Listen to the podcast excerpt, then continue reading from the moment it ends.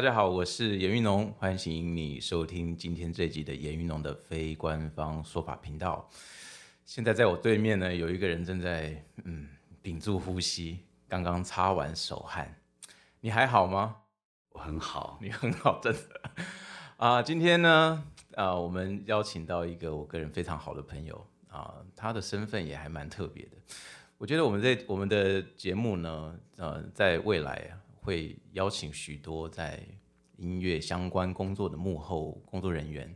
啊，邀请到我的节目来，然后我们来了解一下，如果你对于进入演艺行业、进入唱片圈的工作有兴趣的话，我想我们这一系列的节目呢，可以帮助大家了解哦各个环节哦这个幕后工作人员他们的甘苦谈，还有他们为什么会走上哦像我们今天。这个我们的好朋友，他是戴爱玲的经纪人，我们都叫他仲杰，或者是杰克，或者是如果没有镜头恐惧症，就会是脱口秀天王的林仲杰先生，跟大家问好一下。Hello，大家好，我是仲杰，我现在是超紧张，超紧张。哎，我实在是不太习惯你这样子，哎。我自己都不习惯我自己这样子，而且我的手都冒大冒汗呢，真的。你真的是从小就这样子吗？只要只要是正式场合，因为我想哦，以你的口才，你小时候应该会被点名去参加什么呃演讲比赛啊之类这的确都有，就是演讲比赛什么朗读啊，我以前都是就是全校第几名，前几名这样子。但是就会呃比赛前一天。便秘那样，然后就上不了台，这样子就是差没有拉屎在 拉肚子在台上，所以是真的很容易紧张。我觉得可能到我前面要到我的时候，我就去尿尿，然后一直猛尿猛尿，尿尿超久的。从从小就是这样子，从小，而且刚刚你在讲话讲超久，我想说天哪，希望这就你就讲三十分钟就好了，就不要讲到 那干嘛？那干嘛找你来嘞？我觉得害大家好就好了。不过呃，我想我想找仲杰来，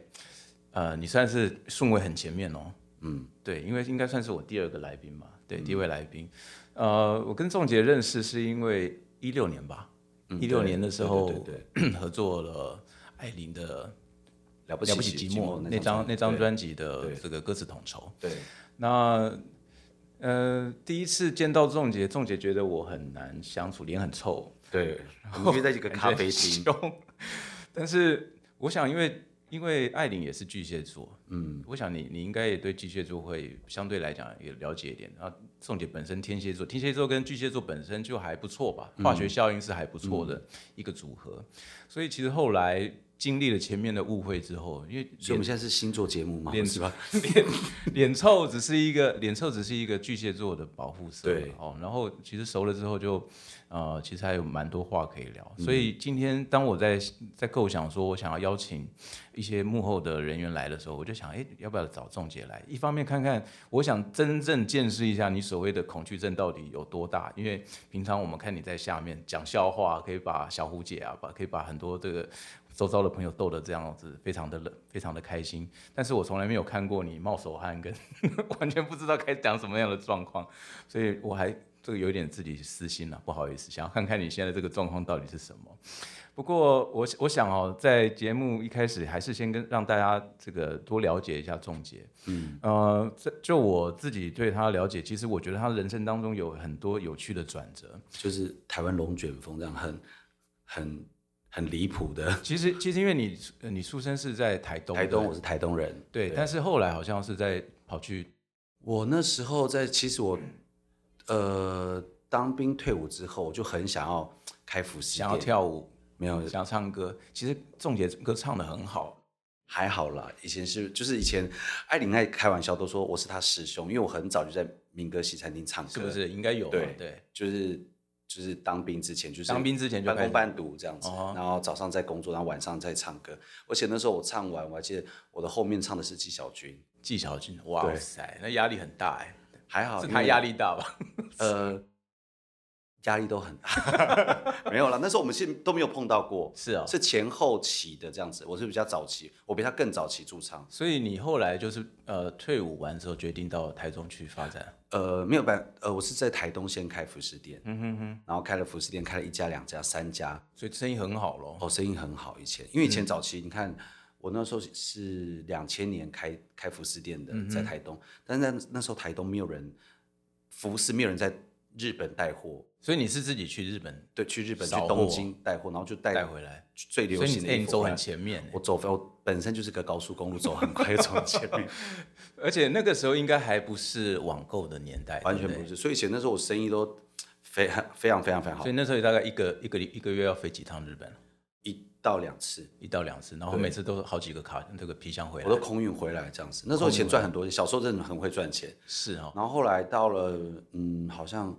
开到二零零六年的时候，到第三家店我觉得有点累。那时候我才很年轻，那时候都不到三十岁。那时候我觉得说我我好想出，因为早期早期我可以出国读书，但是就是因为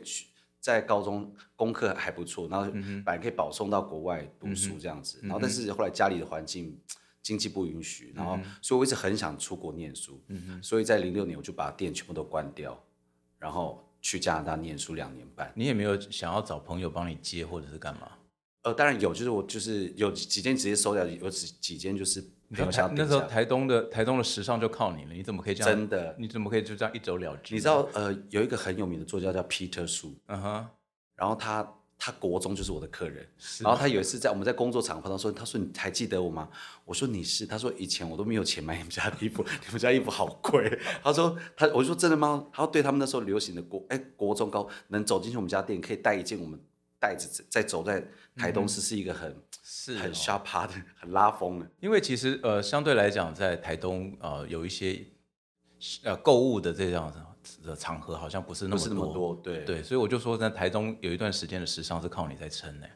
也也没有啦。那那为什么后来？连梅姐都来过我们店里，阿梅，我想也是，应该是吧，应该要去朝圣一下吧。对，连梅姐都来过。所以那那为什么后来会选择台台中？我后来出国念书之后会，然后我是一个很好的很好的朋友，嗯，就类似我结拜到，他台中做生意，然后就觉得那边好像可以开发。那我回台湾，我想说，我好像我的个性也不适合当英文老师，我去，嗯好像当了差不多十个小时我就离职，我就说再也不要做这工作了，嗯因为我发现我好像很怕在别人面前讲话，嗯，就是我很怕大家啊，你现在这样很好啊。因为现在我都把 只剩下两三个人还还可以，但是我手心还是在冒汗了。嗯。对，然后我觉得我好像不适合做，我好像还是要回到我老本行才能赚到钱。嗯哼，那时候就在台中开服饰店，这样子、也开了两间这样子。嗯，对，那为什么后来做一做，到底是发生了什么事情让你因为我觉得反正我就就我认我还没有进这个圈子的时候，我就认识很多圈内的好朋友，因为大家都嫉妒你唱歌唱的太好嘛，也没有然。后就说没关系，我其实是靠外表反正他 我是个，反正他上台会紧张，所以他就只能那个没有办法正式出道。对对对，我觉得这个很容易、很容易、很容易紧张的。嗯对，真的是太可惜了。后来我就嗯，反正就因为机机会，然后就认识了艾琳，嗯就在一个饭局认识了艾琳这样子，然后后来就变得很好很好的朋友。嗯然后就有一次，哎，我们现在要直接切入我怎么进那边吗？还是对啊，可以啊，哦好。然后因为我个人其实也没什么好讲的，就是哪有啊？因为因为其实我觉得啦，呃，一般像像台湾的这些唱片工业啊，相关的、嗯有一个最有趣的地方是，其实我们没有什么科班，对不对？对，就是说，哦、包含像仲杰是经纪人，我是写词人，嗯，呃，我们其实都不是科班出身，完全不就是说我们在进入这个领域，在进入这个行业之前，其实我们没有什么学校可以去上。对对对，然后呃，尤其像经纪人，经纪人这个东西是更更有趣的。真的。现在现在有我我听到有一些大专院校有开相关课程，但是在我觉得十年前、二十年前，这些是完全没有。这些是完全是没有的。，对。那我我觉得比较有趣的是，第一个，当人家有说，哎，你当我经纪人好不好？嗯。那个那个应该是一个很大的压力吧，因为你要帮一个一个人去去经济他的，业对啊，他等于是把把他人生接下来的一段很长的时间交到你手上，你要去帮他规划，你要去帮他争取工作的机会，你要怎么去解决他，比方说呃哪一些哪一些的部分要去突破的，嗯，呃，这个这个对于你来讲，当时你你一开始听到的时候，不会觉得你你在跟我开玩笑吗？我这个，尤其你那时候台中的店才刚开好，不是吗？对，而且最好笑就是我那时候我开了两家店，然后我有店长，而且那时候我也买了房子，有房有车。那时候我就觉得啊，我快四十岁了，我真的就要退休了。就反正店，其实我觉得收入很也没有到，就还不错。嗯，然后房子刚装潢好也买好了，然后还还家里还有游泳池，就觉得说哇，都一切都很完美。就我们的大楼有游泳池，然后觉得一切都很完美，因为你家里有游泳池，就在台中，觉得说很很开心这样子。嗯，然后后来就是有一次因缘机会，就是艾琳的，我因为我一直就对艾琳说你呃你应该找一个能，因为他前期经纪人对他好，但是对音乐方面，但是我说你应该找你要好好规划你自己的嗯哼就是演艺生涯，比如说、呃很多很多各方面各方面这样子。哼，你当时是被雷打到才跟他讲这个话，你现在我会觉得回顾你的人生，对。那应该是一个很关当下键。我根本不是要叫我来做，我是叫他找谁谁谁，因为我认识很多，我我都觉得很奇怪，我不在这个圈子，但我认识的艺人比他还多。嗯嗯。对，然后认识的还有圈呃幕后的工作人员也很多这样子，然后后来我说你应该怎么样，然后我就积极的帮他介绍很多个经纪人，然后看他要签给谁这样子，但是没想到到最后是我变他变变 他经纪人，因为我就在介绍一个，其实很好笑，我介绍之前就是我们的就是也是以前我们的老板摩哥，嗯哼然后我说，哎、我觉得摩哥不错，你可以跟他谈看看。但是每次我们出去聚会，总是一大堆头一堆人，他摩哥从头到尾都没有跟艾琳好好聊过天。是然后我就说，我说，然后艾琳说，摩哥看起来也是蛮严肃、很高，然后很像又不熟，嗯，然后巨蟹座就很需要比较安全感高冷一对，点。高冷一点，嗯。然后后来我想说，有一次我就单独约我们三个见面，然后我还记得那天我隔天我就要去曼谷批货，嗯然后我就在咖啡厅对面等着，就看着他们两个先到，嗯，他们就聊聊聊，然后其实我在对面一直偷看他们，像那种侦探还是那种小偷这样，征信社一直偷看，就他们聊有说有笑，聊得很开心这样子。嗯哼我说聊了一个多小时也差不多，我就过去，我说不好意思，不好意思，我迟到了这样。他说郝总觉得跟你说一件好事，我们决定要合作了。我说太好了，他说但是有个 deal 就是希望你可以来做他经纪人。我说嗯，什么意思啊？我说我听不懂啊。所以你你花了一个小时在旁边偷看，就是看着别人出卖你就对。对，但是艾琳，艾琳因为跟我太好，她不敢，因为我们像家，其实我们生长背景有点像，我妈妈是排湾族，嗯然后她是排湾族的贵族公、公主嘛，嗯哼，然后所以她就觉得一一开始看到就就一见如故，因为觉得就是哎、我也是原住民，然后跟她又是同一族，嗯，然后但是其实蛮好笑，有一次艾琳我他没有题外话手，他没有把手伸出来说来亲一下公主的手。没有，他说没有跪下吗？没有，你知道艾琳很好笑，她因为有好几次，就是她可能我们在聚会，她都要跟我讲原住民的话，这样子，比如说想讲一些不想给别人听，比如说我们坐计程车，她说、哦，这司机真的怎么车子都都是怪味道，都是烟味，然后他就原住民跟我讲，我就会回答说，你可以跟我说中文吗？因为他误以为我会。讲出，我说不好意思，我我只有一半的血统，不是纯正纯种的品种。我说可能我真的听不懂这个母语，然后所以他每次都跟我说，他就说你可不可以去学一下母语？我说我说现在哪里的环境学母语啊？我说对，因为我小时候我是我爸妈就离异嘛，然后我没有跟我妈走，我是住在眷村，但是也很好笑，就是我讲话又有三地口音。是。我爸爸每次都说，他就讲那个粗话，他讲说莫名其妙，你明明就在眷村跟我长大，我们就是外省家庭，我我讲广东话，啊你怎么讲话都三地口音？对，那个这个还蛮有趣的哈。对，就，很奇怪。嗯，所以当当你听到当下他们说要找你当经纪人的时候，你你你房子都买好了，店都开好了，那你怎么办呢？而且我都觉得我我那些那时候我已经开店回到台湾，从加拿大回到台湾，因为已经开了七年，嗯我都觉得都已经很安稳，就开了服饰店，然后生意都很好这样子。嗯，然后我想说，当经纪人我真的 没有想要，谁叫你当初要给他那么多建议？但大家都觉得你很有想法呀。然后我 对就觉得我可能很有想法，然后我我不知道，那我说你让我想想想一下，嗯，最好笑的是，最最好笑的是你的房子好像后来装潢好，你自己根本没有住到什么时间，对不对？最这最不莫名莫名其妙，就我才刚装潢好，然后又打掉重重盖，然后都觉得用的很漂亮，然后我根本就住三个月，这个呃，题外话，因为仲姐很厉害，仲姐她除了会当经纪人、会卖衣服之外，他的室内设计其实也蛮强的。我们也去过他家，都是他一直一手自己打理哦。对所以，我所以最近还去帮人家做民宿，对我有看到四四层楼，对，所以我想，我想当时那个台中的房子如果这样装潢好，然后正想要觉得我可以在里面好好生活，，想对，结果没就就发生了这样一件事情。都很莫名其妙一。般人应该不会答应吧？其实你知道，我想了很久，我真的想了很久。然后，呃，就我那时候的老板摩哥，嗯他就开车下来台中找了我两次。嗯，我现在才那时候还情绪勒索还，所以是第三次情绪勒索那个词还没有那么红的时候，我现在才会说，哦，那时候是就是情绪勒索。他说，难道不想看艾琳变好吗？他就差一差这么一步了，你可以帮他完成，你可以在往上推。然后他可能知道我做事很积极、很负责任，就是使命必达。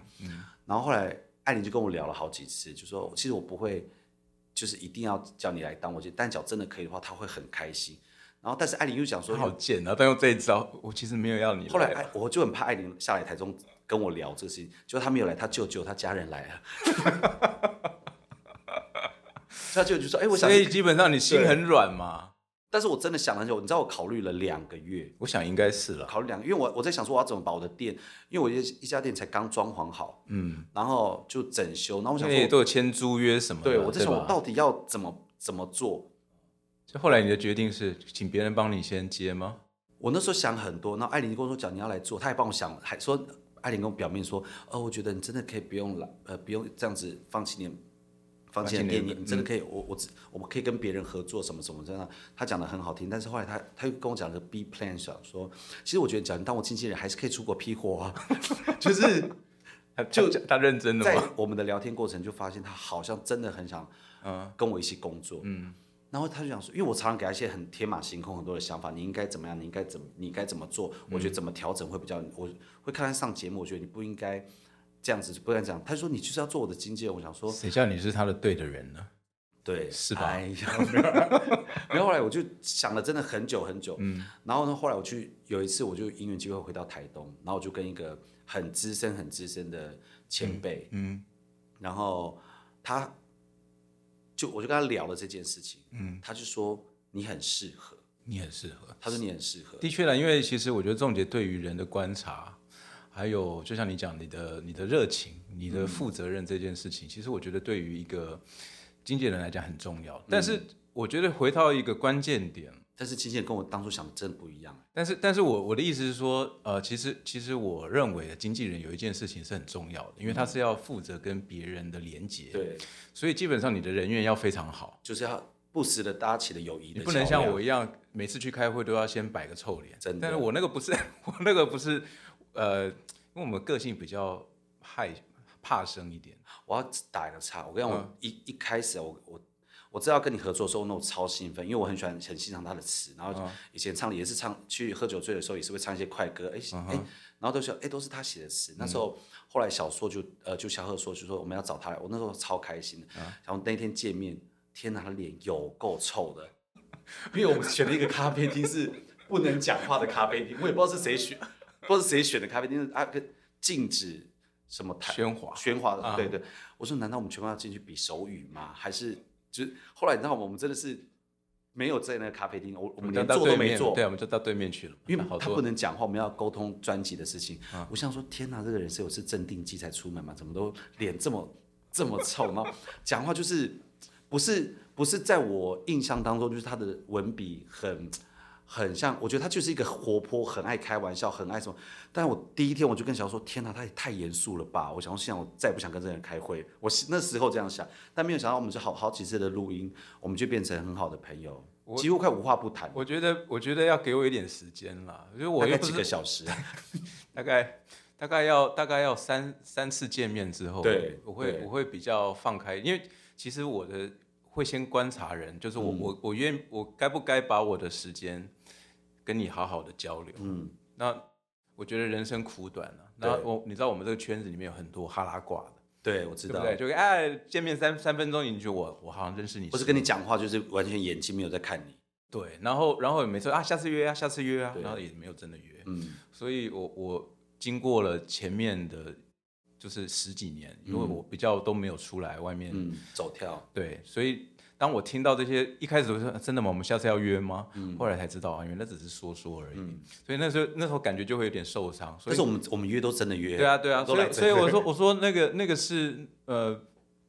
因为之前我比较真的没有没有进到这个圈子里面跟大家交流，所以我我想要讲的一件事情就是说，因为就像你刚开始讲的，你认识的艺人，你认识的这些幕后工作人员，甚至比艾琳还要多。嗯，所以就表表示说，其实，在在你。正式成为经纪人之前，其实你已经把你很多的人脉，就是不管不管你当时有没有想说你呃你要你要来做经纪这件事，但是你其实把握每一次跟大家交朋友的机会，所以嗯，你可以在各个领域里面啊把这些关系建立好。所以当当当后来你正式成为经纪人的时候，其实你可以你可以有得到很多的帮助。嗯所以我我觉得这个是一个当经纪人一个很重要的特质，你不能像我一样。就是说，你出去第一件事情，先把那个防御攻势先做好，然后先先确保自己不会受伤。我觉得经经纪人的角色反而是要帮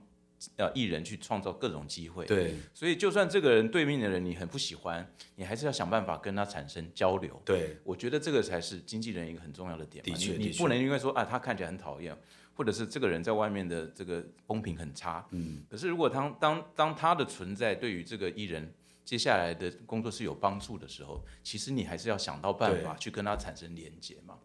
我都觉得经纪人其实你知道吗？那时候我跟那个资深前辈，我我问他说我到底要不要来做这工作？他说你很适合，但是你要先学会放下，嗯因为你做老板太久了，你二十岁开始就在做老板，你做老板真的快十几、十六、十七年，你要你那么多员工，你要怎么去面对一个？你知道经纪人是一个，他说。他说：“我后来觉得经纪人角色是个变形金刚，你要变各种形状，嗯哼哼哼，然后你心中一定要一把尺，但那个尺又是皮尺，你可伸缩的，嗯哼，就是我觉得永远你在跟他道歉，永远在跟人家生气，永远在跟人家，就是你要一下跟他生气，然后一下又要跟人家和好，然后一下又要怎么样，我都觉得哇，经纪人其实有时候会有点要精神分裂，常常我觉得我们我们访问仲杰，我们可能会分两个部分。嗯哦，就今天今天比较是这集比较是讨论仲杰的，哎，怎么样成为经纪人。嗯，那呃，我觉得我们经济的部分，我们可能在下一集我们会好好聊。好，那那我觉得在在这个阶段最后，其实我想要问哦，嗯，如果要成为歌手，自己你自己唱，然后或者是第二条路，你继续回去做时尚业，嗯，第三个啊，就是现在这个演艺生涯，嗯，身为经纪人，嗯，如果时间倒转重来一次，有 dancer 吗？开玩笑，还有一个忘了，还有一个是脱口秀，先把你送去那个生化人改造一下，我可能把你那个会紧张这件事去调整一下。其实我真的觉得你很你没有去当主持人，那是非常非常可惜的事情，因为因为不可能我要去圆明台先做广播吧，或者 或者是讲话山地口音这么重，或者是我觉得还好啊，那个也是那个我觉得个人的特色是、嗯接下来是很重要的，就是你一开口你的声音辨识度。那喝酒对你有用吗？比方说上台之前先灌个几杯，把把自己弄晕。没，我觉得喝酒没有。你有尝试去解决你这个？我从来没有去想过解决问题，因为我真的不想去面对这个问题。因为之前就有很多说啊，你要不要来上我节目啊？那什么？然后我有些朋友说你要不要陪艾琳去上通告？比如说经就开个单元，就经纪人跟艺人的什么什么相处模式，我全部所以，所以其实你今天你之前答应愿意上我节目的时候，其实我很感动，因为因为我知道你你大部分都会推掉。对很多人叫我，我都完全的最。其实有一次最好笑，就上光宇哥的节目，嗯因为光宇哥很喜欢艾琳嘛，嗯，然后后来因为他们在里面录，然后我在外面，然后我只是、就在外面录，然后只是艾琳在唱歌的时候，我在旁边也在跟着唱，但我在旁边跟唱，只是听着音乐在旁边哼着哼着，然后关宇哥说，哎、那个外面在唱歌是谁？艾琳说是我经纪人，他说那可不可以请你经纪人进来一起录？然后你知道吗？我直接我直接跑掉，我直接按电梯走，直接走人。所以，所以他就叫助理抓我，他说他说哎、我们，他说好，关哥就想说一定要把他经纪人抓，他越这样子我越要，他说他假如这样子爱你，我就放多放爱你几首歌，嗯，我真的是为他，然后就你知道我全程发抖，然后我就之后再永远哎、之后再录两次光宇哥，我再也没有去过了，是啊，我都叫助理去。怕他再把你抓进对去。我就宁愿我说这个通告我不跟哦，我先讲好，我再也不想跟着跟了，我是但是我是感谢，我只是太怕我又被要被 Q 上去，所以，所以如果要我来帮你选的话，如果我可以许愿的话，嗯。我真的很希望老天爷帮你把那个恐惧镜头或者是这种呃面对麦克风这个恐惧拿掉。我真的还还蛮想看到你可以有一天真的很自在在台上，然后让我们看到平常在台下看到的林仲我杰。觉得需要时间的，因为我之前、呃有很多学校找我去演讲，当什么什么东西，然后我从头到尾都没答应过因。为我真我真的觉得你是是有才华的，不管唱歌或者是这个这个口才，对啊，所以我觉得等下寄一点 demo 给你好了，我自己来开玩笑。没有，你知道我去克服演讲这个事情，真的，我之前不是去呃去做一个演讲嘛？嗯那那那个校方跟那个那个什么主办单位一直一直跟我讲说你来演讲，我说真的不要，我真的我真的不想，我没有办法面对人。后来我愿意答应，是因为他们是帮去帮助一一群偏乡的小朋友，然后都是原住民，然后都是可能家庭都是有一些状况的，然后他们希望我用我的经历说，哎。出生角出生低，然后我们可能在偏乡长大的小孩子，不见得以后的成就会比别人更差。我真的是因为，所以所以我真的觉得，但是我你知道我准备的演讲稿完全都讲的都不一样，我也不知道，我现在放一个笔记本在那边，我也不知道他拿来干嘛，就是我也不会照着你。其实其实我觉得好的演讲应该是这样子哎、对就是说你你简你你的你的讲纲啊，嗯其实会因为现场你面对的人改变去去改变。这是这是我后来也我自己去演讲，我自己发现到的事情，就是就像你说的，你可能准备好了 A B C D，但是你一看到现场的小朋友，你然后你有你想起了什么样的事情，结果你分享的事是完全不一样。对，所以所以真的还真的还蛮希望说，第一个啦，希望你现在做的开心。嗯，那身为朋友，当然会希望，不管你做什么事情，不管你回去卖衣服、做时尚，或者是你你你做经济，各各，我觉得回到重点还是要要开心啦。嗯，那我觉得呃，有一些关于经济的部分，尤其。我在旁边有看到，比方说你跟艾琳相处的一些模式，我觉得我们可以留到下一集。可以可以可以，哦，来来跟大家做一些介绍，然后也让大家，如果你真的对经济这一块有兴趣的朋友们，可以了解说，那你要，如果你想要往这个方向去设定是你的目标的话，你应该要去做哪些准备，嗯，好不好？那我们今天这一集的节目先到这里，谢谢。谢谢大家。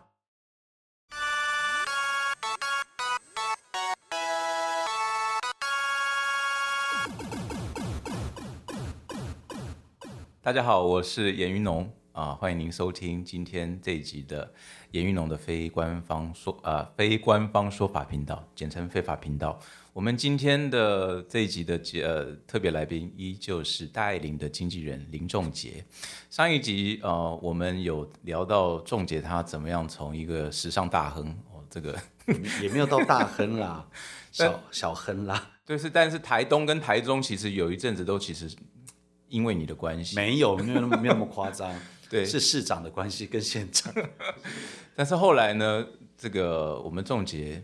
我觉得你的你的弱点真的是心软嗯，哦，心软，然后被被被说动了，放弃了你那时候在台中的你的时尚帝国，还有新房子，然后到台北来成为啊艾琳的经纪人，所以呃，我们合作的第一张专辑啊、了不起寂寞，其实就是你第一呃做了第一个，就对，就是你成为经纪人之后第一次跟艾琳合作嘛。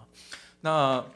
嗯，其实其实在，呃和第一次合作的过程当中，我我觉得啦，呃，艾琳给我的感觉是很开朗的一个人。她不像我，我们虽然同样是巨蟹座，可是呃，我的我的开朗是要在熟熟了之后，或者其实要看场合。呃，可是我我接触到艾琳，我觉得她真的像是一个小小的太阳。对对她，她她很照顾身边所有的人。你跟我想的一样，我跟我我一开始我认识艾琳其实蛮蛮蛮好笑，是川哥陈仁川介绍，我们在一个饭局，我我去参参加川哥的一个饭局，然后介绍艾琳认识，然后我们就变成好朋友。然后我一直以为他很会喝酒，然后他跟我想象中的完全都不一样，酒量超差。是，然后我以为他是一个 对我也我也以为他很会喝，都没有有。没有，因为有一次他好像，在录音室，制作人觉得他很会喝，就说那你喝一杯 whisky，然后再进去唱一个情歌，结果他就睡着了，他酒醉在里面，再也没有发过任何声音，然后就把录音取消，整个睡在睡在录音室里面。就是也蛮也蛮好笑的，然后我都以为他应该脾气不好，因为他眼睛很大，然后我觉得他，但是他完全不知道脾气超好的，嗯哼，这非常非常，他是一个不杀生，你知道我们坐保姆车有一只蚊子蚊子飞进来，说不能杀生，然后司机还要开车还要赶蚊子，然后其实也是蛮蛮好笑，说让他出去，他就是一个跟我想象中的完全不一样，从歌对，词但跟但但是但是我也有观察到，就是他其实给自己很多的压力，压力，对，就是他把他把这些差不多两呃三百公斤，我我觉得还甚至更多我觉得我觉得有时候还蛮辛苦，就像他去练那个硬举有没有，硬举举重啊，其实其实我我的我的感觉就是他他把啊、开心的一面都留给我们，朋友了，对，嗯，可是当他自己面对自己的时自己的时候，其实他一他有很多的，尤其是我觉得当艺人所所承受的压力，其实跟一般人不太一样。，对，所以我有观察到，就是几次在录音之后，呃，我们那时候说，那哎要不要载你们回去啊？对，然后艾琳就说啊，没有，我想要走走路，然后可我可能要跟仲杰聊一聊这样子。所以后来我就有观察到，他们好像有这样子的模式，嗯就是在工作结束后。会有一段温馨，也不是温馨但是我们都要看那个录音室到底有多远。嗯哼，对，我们先去取近的，我们两三公里都可以走。但有一次我们真的聊工作，我们从花博，嗯哼，走到古亭，嗯哼。所以这是你们自然而然所形成的一种工作模式吗？对，就是呃，我们可能工作完毕，我们两个都需要呃彼此消化一下刚刚的东西，可能检，你说是检讨彼此刚刚的工作也好，还是他在消化他的情绪？有时候其实你知道，在在我们第一次合作那个了不起节目那张专辑，嗯哼，其实因为那个压得很紧很紧很紧，然后我还记得有有一两次是歌词还在那边改，有一首歌还到前一天还在顺一下，所以那时候都还很压榨。然后我记得每好好几次我们走路回去，我们连一句话都没有讲，嗯哼，他都在哭，嗯哼，但我我我也没有制止他说，哎，我说这边现在是红灯，旁边也是有路人呢，然后说因为那时候还不用戴口罩，所以就很容易，我怕人家觉得是情侣在吵架，然后人家说叫我不要欺负他，因为他有时候你知道他铁肺哭起来也是没有在客气的，就是。金山南路那边那一带就是那你，不好意思，凌晨一两点脚，说三十年前有人在半夜哭，那就是他。你真的很危险，你会被路人这样子说报案，说这边有人。对啊，我就觉得很尴，我超尴尬，因为常常就那边哭，他有时候哭是那种认真在哭，不是那种拭泪很漂亮的那种哭法，不是不是不是琼瑶式的哭法，他就是跟你认真放声哭。所以意识回来，他也真的非常信任你了。对，因为其实我们一开始是看不到他这一面的。他应该只有在他信任的人面前才有办法，因为他很硬，他不哭的。对，所以所以我也想问，就是在你成为他经纪人之前，你对经纪这件事情应该有有所想象，对不对？可是可是当你实际进入到这个领域之后，你觉得中间的落差在哪里？哇，我一开始以为经纪人就是很像很嗯。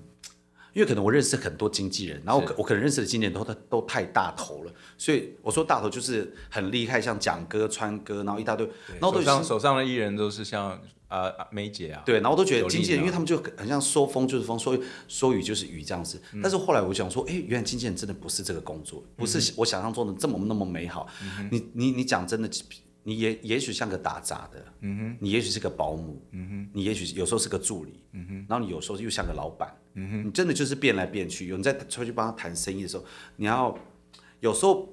艾琳其实我觉得蛮棒，他他给我很大的空间，他从来不会跟我说，呃，我不接这个，我不要这个，我不要什么，我觉得他都跟我说你决定就好，嗯哼，我觉得他就是我觉得工作，但是越是这样子的，你的你的压力就越大，对啊，因为他等于是全权交由你帮他规划所有的工作，而且他又是一个嗯。所以，所以让你选。如果他是跟你讲，哎，我就是要去什么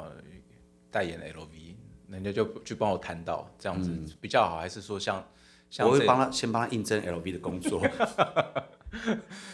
对啊，所以所以你的你的你的意思就是说，你你进到这个领域之后，你发现你变成你什么都要做，对不对？以前以前你在自己经营的时候，其实你可以分工。而且你知道我刚做的时候，我的主管跟我讲说，哎，仲姐你不要什么事都帮他做，因为。艺人有时候不不能怎么样的，但是那时候我是用我换位思考，我想说，嗯，我说假如我都不知道这些小事情的话，其实很多东西我都不要不做的话，我根本因为我下一下就跳在当经纪人，我是因为很多很多的经纪人都是从唱片公司企划，对，做了很多很多有的没的，然后当保姆，然后然后才还有变司机。可能他里面的司机变成经纪人，这是我对于你最感兴趣的，因为就像你说，像像川哥、蒋哥他们，其实之前都有历经过类似相关产业的这些洗礼，所以他们很知道这个圈子的游戏规则。嗯，那你其实你其实比较像是一个误入丛林的小白兔，对对不对？所以所以你你进来之后，你应该会觉得这里面很多运作方式跟你以前在做生意的时候的逻辑是完全不一样的吧？呃，你要说不太一样是真的，但是我觉得，嗯。我觉得其实经纪人对我来说，一开始我都觉得，一开始觉得有点难难，嗯，就觉得我还在，我要到底怎么进入经经纪人这个角色去扮演好他？但是我后来觉得说，其实我当跟我当老板，我觉得就是沟通相处，然后你怎么去解决问题。解决问题，你知道开店也是一大堆你要跟员工的问题，你跟客人，客人有时候买东西要退换货，然后觉得你什么什么东西，哎，什么衣服染色，怎么洗一次就缩水，然后很多有的没的，刁民会过来跟你，就是我不是说刁民，就是很要你已经讲出来。很多很多的问题你要去解决，然后还有什么进货啊、出国很多，但我觉得其实我觉得我算进入状，很快就进入状况，但是但是你像比方那时候我我听到你连整个演唱会。你自己都当导演，对，好像很少经纪人会去干这样的事情啊。对，是你其实，所以我就说，呃，我我那时候听仲杰讲一句话，我还蛮感动的。仲杰他说，我希望每一个东西我都去了解过程。对，他甚至还想要去了解，比方说，呃，歌唱歌唱技巧或者制作的流程的，我还去上 A N R 的课，自己花钱，然后去上很多。对，所以课程所以我的我的意思是说，其实呃，看似看似很简单的事情，但是你你实际进入到这个领域来之后，你才发现它其实是非常琐碎，对，非常琐碎，非常琐碎跟一连贯，你还要去顾到别人的情绪，顾到你自己艺人的情绪，嗯。顾到厂商的需求，对。够呃遇到各种呃人家来邀约，不管是演讲，不管是表演，不管嗯、有的有的时候是公家单位的，有的时候是商场、商演，每一个的谈法应该都不太一样，对不对？对，而且你知道吗？我我常常跟我周遭的工作人员讲说，我说我不准你们的失误让艺人丢脸。他说什么意思？我说因为呃，假如 艺人今天状况不好，他感冒，我们就说、哦那我们帮他降半 key 还是什么东西，然后什么什么有一些配套措施。那因为你可能你自己的疏失，然后让艺人唱不上去，或者是让艺人丢脸的衣服，然后没有用好，因为所有的承担都是艺人，我我我不太容许这种东西，所以我都会说什么东西都要再三确认，什么这个是不是用好，这是不是？因为我真的很，因为我真的看过，以前我是观众的时候，我想说，天哪，他怎么唱歌这么难听啊？然后他怎么衣服是怎么了？我都觉得那个后来，我你知道，所有的东西都会归咎在那个艺人，所有的错误都那些什么都是艺人承担，但我说我不容许这种状况出现在我自己身上，还有我自己的艺人。所以我就是要很确认确认每件事情，所以我才会每件事情我都想去做，我才说哦，原来我在做这个时间我我跟法跟什么哦发型师我跟他们聊天，你们怎么用，就是一到怎么用会比较漂亮，我就拿很多东西给他们看，说我希望怎么走怎么做怎么做，所以有些人有时候也觉得我很龟毛，但所以，我接下来问了一个就比较尖锐的问题了。嗯，因为我遇过一个一些状况，其实是这样子，就是艺人他永远要保持一个呃很正面的形象，嗯，但其实他们心中可能会有很多的抱怨，对。然后通常他们都会把这个抱怨或者是要你去要你去讲的事情，就哎你你去帮我跟那个他们讲，我不要，我再也不要那个了。嗯，所以我曾经遇到很多经纪人，就是他会让周遭的工作人员觉得他很讨厌的，但是艺人人很好，但经纪人很讨厌，你懂我意思吗？嗯，就是就是黑脸白对。黑脸白脸的意思，因为黑艺人他自己不会去担这种对，这种所有的好人都给艺人做，对即便他不想，但是我好险我的艺人很少，但是我觉得经纪人非常敏锐，你要先看出，你要先站，你你要懂得换位思考。假如今天你就要去，你自己都不想做这个东西，叫你是艺人都不想做，你为什么要叫你艺人做？除非这个有很大很大的，呃。就像我们去商演好了，就有些就说，哎，艾琳唱完歌可不可以帮我们颁个奖，顺便什么？但我都觉得，只要是无伤大雅的话，我都会愿意去跟艺人做。其实有时候就艺人就要卡在，哎，经纪人你要卡在艺人跟主办单位，你要做一个很好的协调，对。就是到时候讲一点，讲一点，讲一点，讲一点，到时候就可以。我我发现是是不是到后来，因为有的时候那些需求呃常常会提出来，然后经纪人到时候已经很很直接的就说、哎不行对，哦，我们就要走了。但是有些是艺人很爱提需求，嗯哼，我不我不要我不是说我的艺人，比如说哦，我们要有大的休息室，我们可能要怎么样怎么样，我们要他可能开了很多的需求，然后主办单位其实也是不想，所以我觉得经纪人在沟通上面，你要可能很多种讲法，我觉得什么话话术太高级，呃我觉得那个是说话的艺术了，因对为因为的确这个东西中间是很多的拔河了。我觉得艺人去呃要求有一个自己比较比较私私密的休息空间，其实也无可厚非了，因为他们其实上场前压力真的也蛮大的。嗯对，如果旁边还是有很多干扰的话，其实影响他们准备。所以所以真的有的时候是互相去体谅对方的需求。嗯，对对对，那接下来我就要问了，那那做了也也做了几年了嘛？五年多了，对，对有曾经想要放弃的时候吗？呃，好像或者是说有呃遭遇到很大的打击挫折，让你觉得我我干嘛来自作自受？干嘛当初答应这我件事前？半年应该说要离职已经有三四次，我说我不想做了。嗯，我不想做是因为我我承认是我有点放不下。嗯，我我就是我有点放不下我自己的身段，是然后我不我不习惯听人家教我怎么做。嗯哼。因为我以前都做老板嘛，然后我不习惯人家说你该怎么做，你该怎么做。因为我上面还是有两个主管跟我讲你该怎么，但是我我没有说我不受教，只是我觉得说其实我觉得这样好像做也没有很好。其实我有一个有点像脱了缰的野马，在觉得我该怎么做，应我要该应该是说你的做法跟其他很多经纪人是不一样的，对我可以这样讲。对，嗯，然后后来我觉得我印象最深刻是艾琳艾琳唱跨年，然后她要跑两两两场，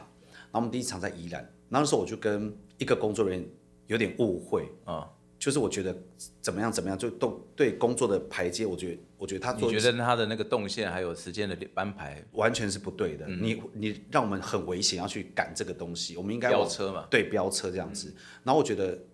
这样子很不 OK。嗯。然后后来我跟着工作人员大，因为艾琳习惯就是大家要开开心心的工作，她不喜欢看到工作人员吵，因为她自己会很很尴尬。嗯。后来我就大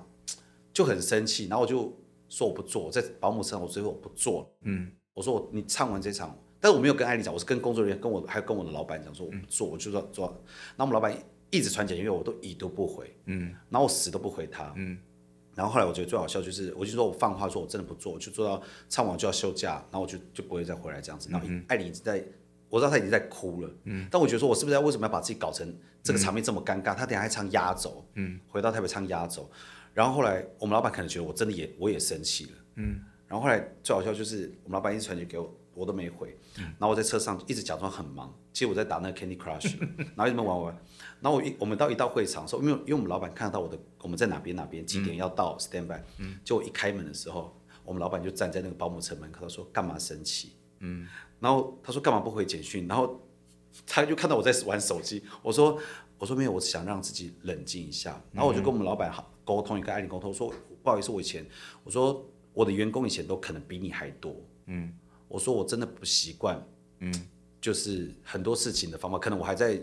学习怎么当经纪人，然后学习什么，所以我那时候脾气蛮大的，嗯，而且我常常命令艾琳做事情，嗯哼，就是我。就是你要怎么样，我完全没有给他呼吸的空间。我说你就是要怎么样，你不应该讲这句话，你应该怎么讲，话术会比较好。而且你讲话太快了，然后都闷在嘴巴，人家都不知道你在讲什么东西。因为我到到我都会到台下去看他的状况，然后哪边的妆法拍不好就传给妆发师，你下次眼睛不要这样勾，因为他唱歌会闭眼睛，他这样勾完看起来太凶了。嗯嗯嗯。因为我都觉得以前可能没有人在帮他做这些东西，但我想把他调整到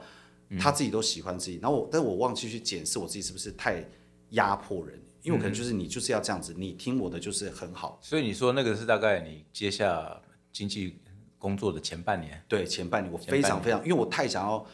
把它用的很好，但是忘记它是不是舒服的。嗯，对。嗯，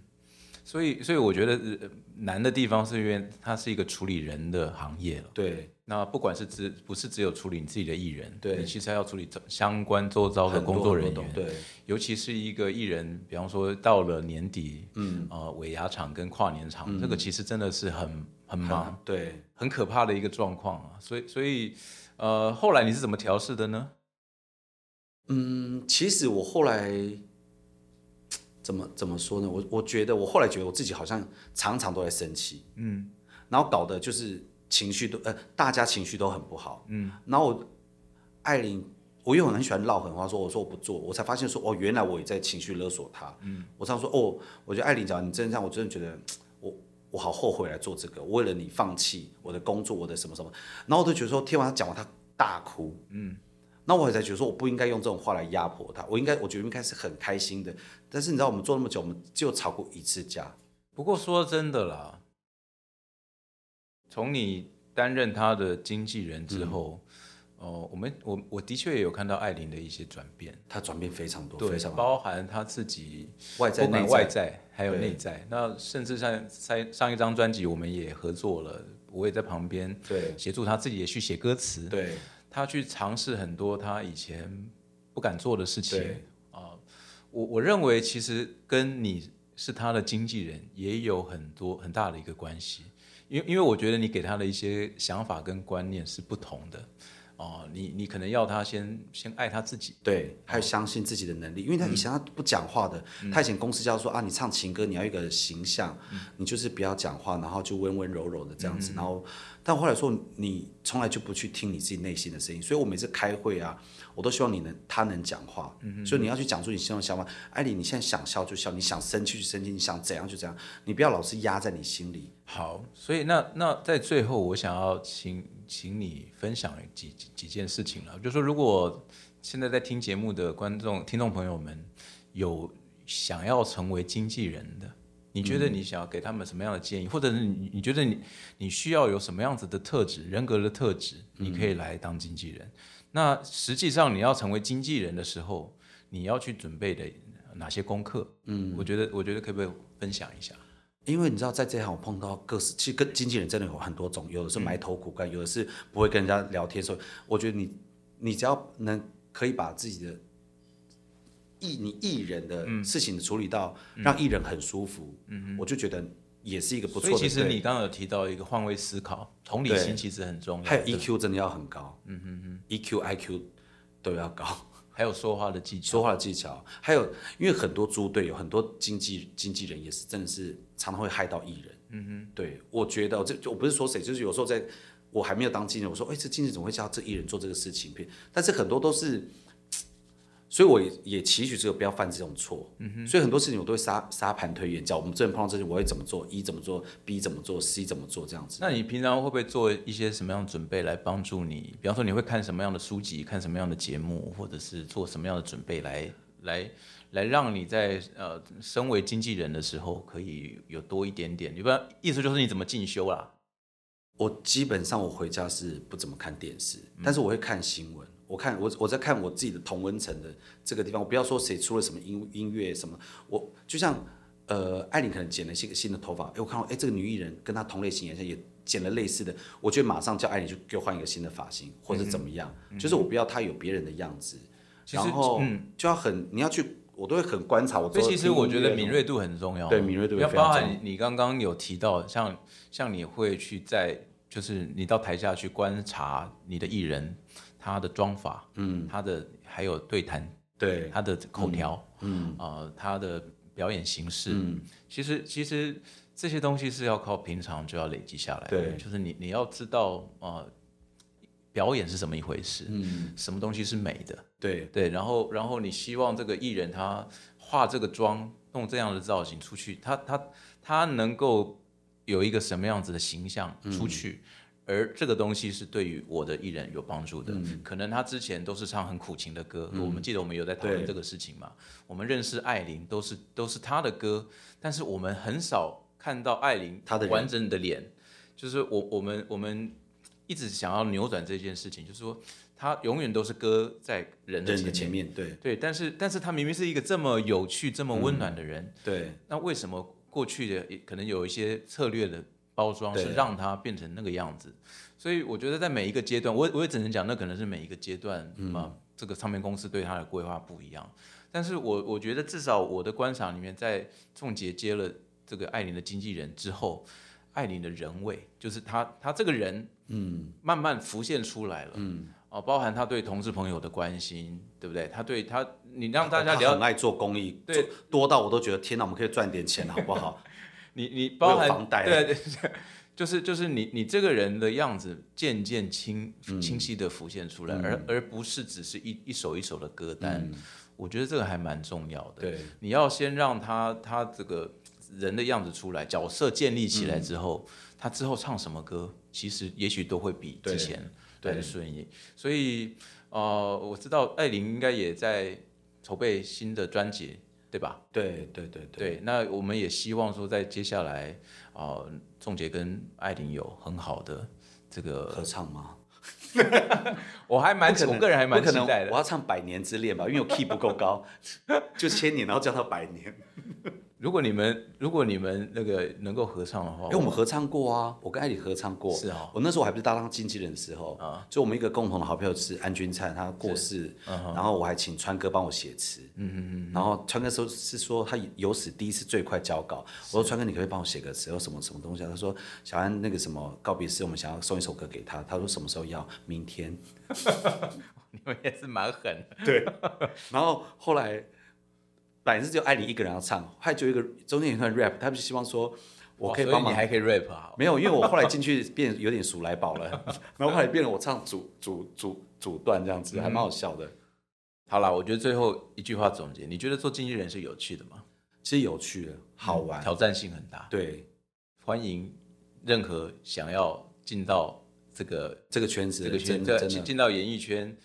但我真的想要要做好功课，你这什么都要做好功课。我我我想，当你如果当你经纪的艺人他发光发热，然后可能他的一言一行或者他的歌曲可以感动或影响到很多人的时候，嗯，我相信身为经纪人应该是育有容颜的事情，嗯对不对？所以所以就算不是科班出身，但是我觉得如果你对于人，嗯，人性，嗯，可以理解，然后你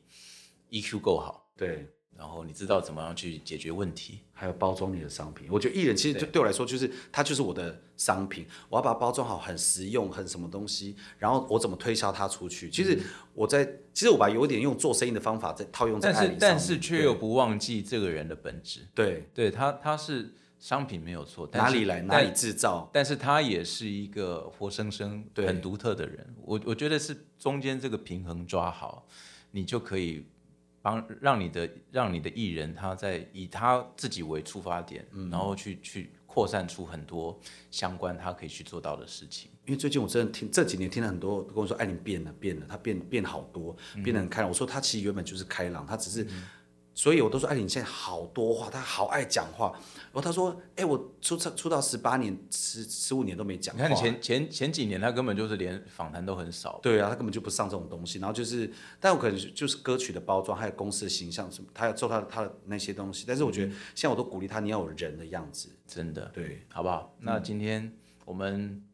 希望还有机会啦，哦，看看用别的身份，下次来的时候你我已经把你电话删掉了。好了，真的非常谢谢仲杰来参加我们的呃今天的节目，好，谢谢大家。谢谢，拜拜。